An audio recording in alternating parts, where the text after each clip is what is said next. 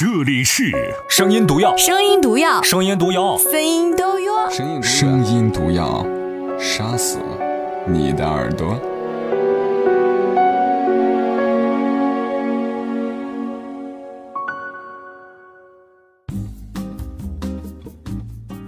晚上好，各位亲爱的陌生人，我是马奔马老师。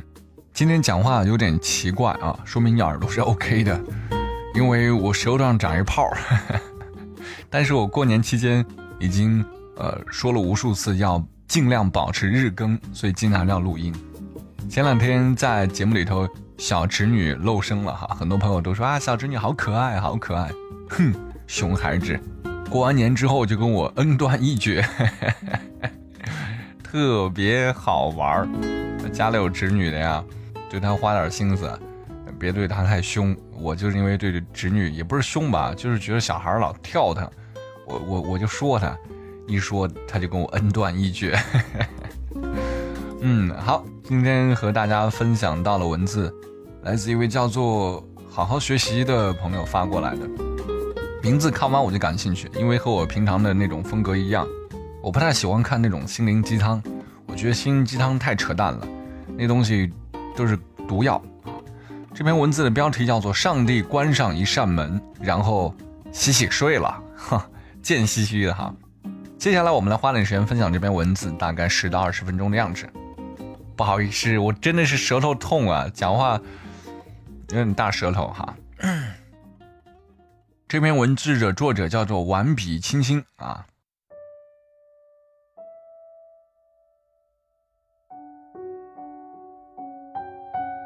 在高中时代，我曾经崇拜过自己的班主任向老师。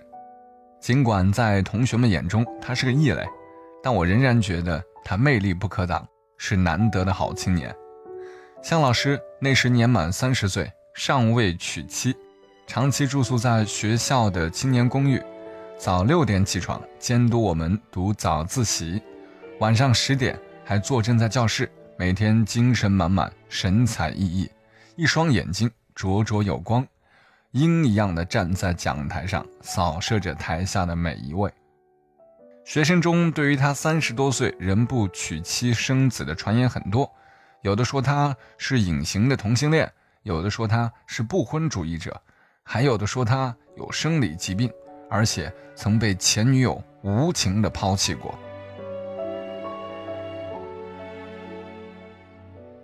但我知道这些传言都是假的，因为向老师是我的同乡，对他的事情，我是从父辈口中早就听说过。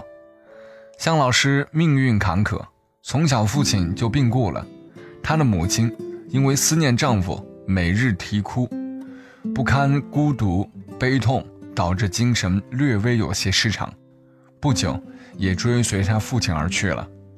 那时候他二十多岁。孤零零的，没有什么亲戚，从此就以校为家，很少再回故乡了。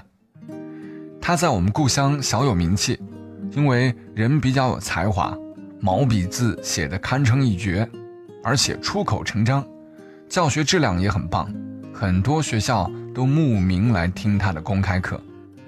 至于他为什么一直不结婚，我猜想可能是因为没有时间，或者是因为。根本没有遇到合适的人。虽然是同乡，但向老师不曾对我有什么特殊照顾。说实话，他是老师，我是学生，我又是一心读书、争当学霸的主，也没什么可照顾的，只是私下里接触的稍微多一些。他曾经送过我几本励志的书，言语间诸多鼓励，是他让我懂得了勤奋是人生的秘诀。可以这么说吧，我把向老师当做我的人生导师。后来读了大学，向老师给我写信，信里特别幸福地提到他在三十三岁的时候终于找到了真爱，他们携手一同走过了天安门广场，发誓今生永远相伴。当我在宿舍里怀着激动的心情朗读这封信的时候，姐妹们纷纷嘲笑我，呵。你的这位向老师好官方啊！恋爱去走天安门，难道不是该去三亚、丽江、泰国什么的吗？我在内心莞尔一笑。是的，这就是向老师的风格，有点官方，但浑身上下充满着阳光乐观的力量，永远向你一丝不苟地传递着正能量，仿佛那是他的使命一样。也正是因为这样，嘴巴有些坏，但其实很单纯的同学们，私下里都说他遗传了他母亲的神经病，做事太过于一本正经，有点不正常。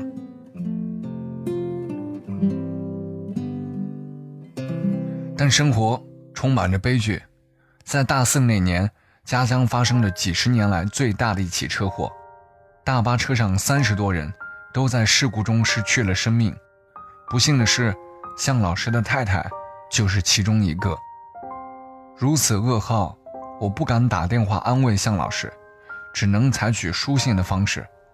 后来他回信给我说：“命运何曾饶恕过谁？但我们要活得漂亮。”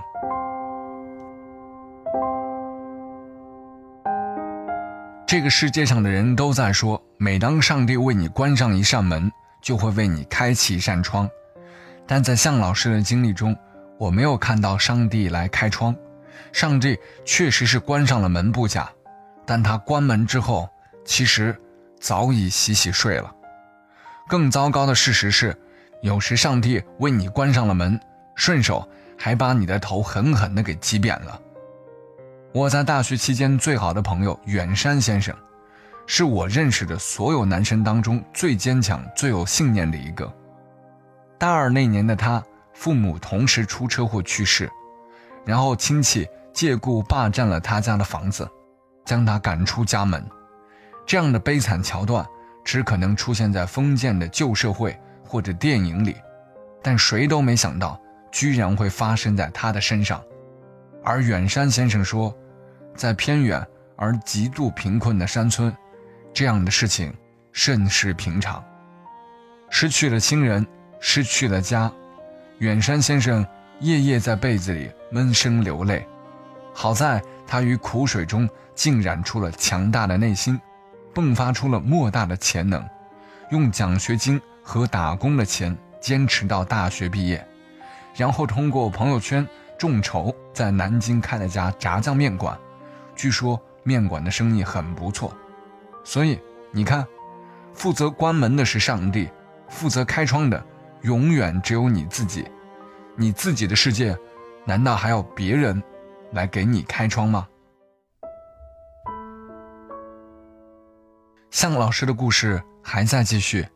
他的太太去世后，给他留了一个儿子。后来他又结婚了，娶了学校里一位带着女儿的单身女老师。听说他正在努力地重建家庭，听说他们正在拼命的幸福。我犹记得他给我写的信：“命运何曾饶恕过谁？但我们要活得漂亮。”我想回信给他：“上帝为我们关上一扇门，我们会亲手推开那扇窗。”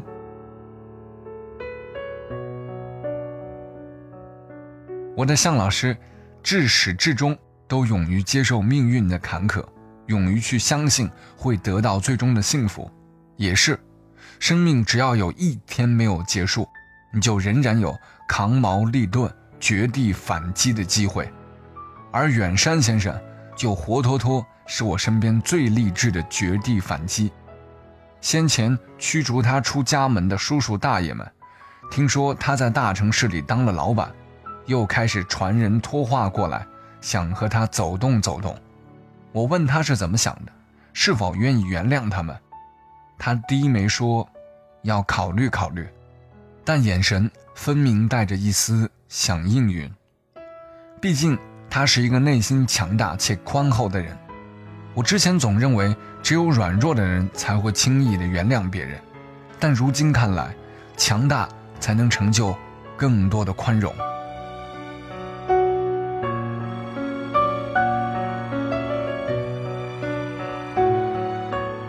我不认为只有轰轰烈烈才算得上绝地反击，毕竟大多数人都比向老师和远山先生幸运得多。如果可以选择，我们都会毫不犹豫地选择一种快乐平顺的命运，但现实是，我们可能时时刻刻都在面临或大或小的困境。你是否有过付出真爱却遭遇劈腿的经历？你是否有过理想沉默、处处碰壁的经历？你是否有过不甘平庸又不敢优秀的经历？你是否有过求告无门、心死如灰的经历？那么，真的没关系，绝地反击的时候到了。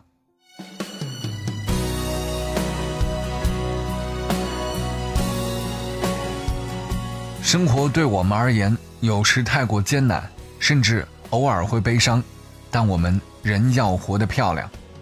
如若有一天黑夜来临，上帝已经洗洗睡了，我希望我们有足够的勇气和能力，推开命运的那扇窗。想拥抱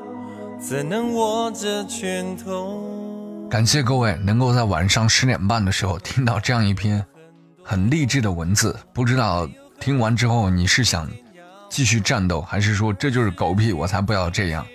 我信赖上帝，上帝关了我一扇门，我就会等一扇窗哈。我在以前节目里头就说过，上帝关了一扇门，他就会给你一扇窗。这句话特别狗屁，我就特别想问上帝，凭什么你要关我一扇门？你算哪根葱啊？关我一扇门，然后给我开个窗户让我爬出去啊？凭什么呀？你算谁呀？但生活当中总有人会说，上帝好像关爱了一切，上帝是无私的，不。当上帝无缘无故关上那扇门的时候，他就充满了恶意。我们先不讨论唯物还是唯心，上帝的存在与否这都不重要。话说回来，如果说真的有一天上帝关了一扇门，就比如说这篇文字里的向先生经历那样的童年，然后又经历了这样的一个中年，然后像远山先生经历了那样的一种呃折磨，那能怎么办？我们窝在墙角去哭。说老天对我们不公平，我这辈子过得很惨，都是因为命运不公。狗屁！我觉得这种人就是常说的那句话：可怜之人必有可恨之处。人一定是靠自己，父母能够把你扶上马，送你一路，那是他的能力。但倘若父母没有那个能力，甚至父母在某些方面是打压你的，你又能如何？这就是你的生活。你不去挑战，你不去抗争，有什么资格说上帝毁了你的未来，对吧？所以正在听故事的朋友，难得有一篇我觉得读完之后我还蛮喜欢的文字，希望各位能够有所收获。记住，人一定是靠自己啊，靠任何人都帮不了你。我是马老师，不逼逼叨了，舌头有一个泡，真的好痛。有什么好故事可以发送到我的微信公众账号“声音礼物”，就这四个字输进去“声音礼物”微信公众号。如果你连这个都不知道怎么加，退出微信界吧！真的，孩子，你这个智商不适合。我是马爷，不是不是不是，我是马老师。明天晚上啊，我们再更新一篇。就这样，晚安，亲爱的陌生人。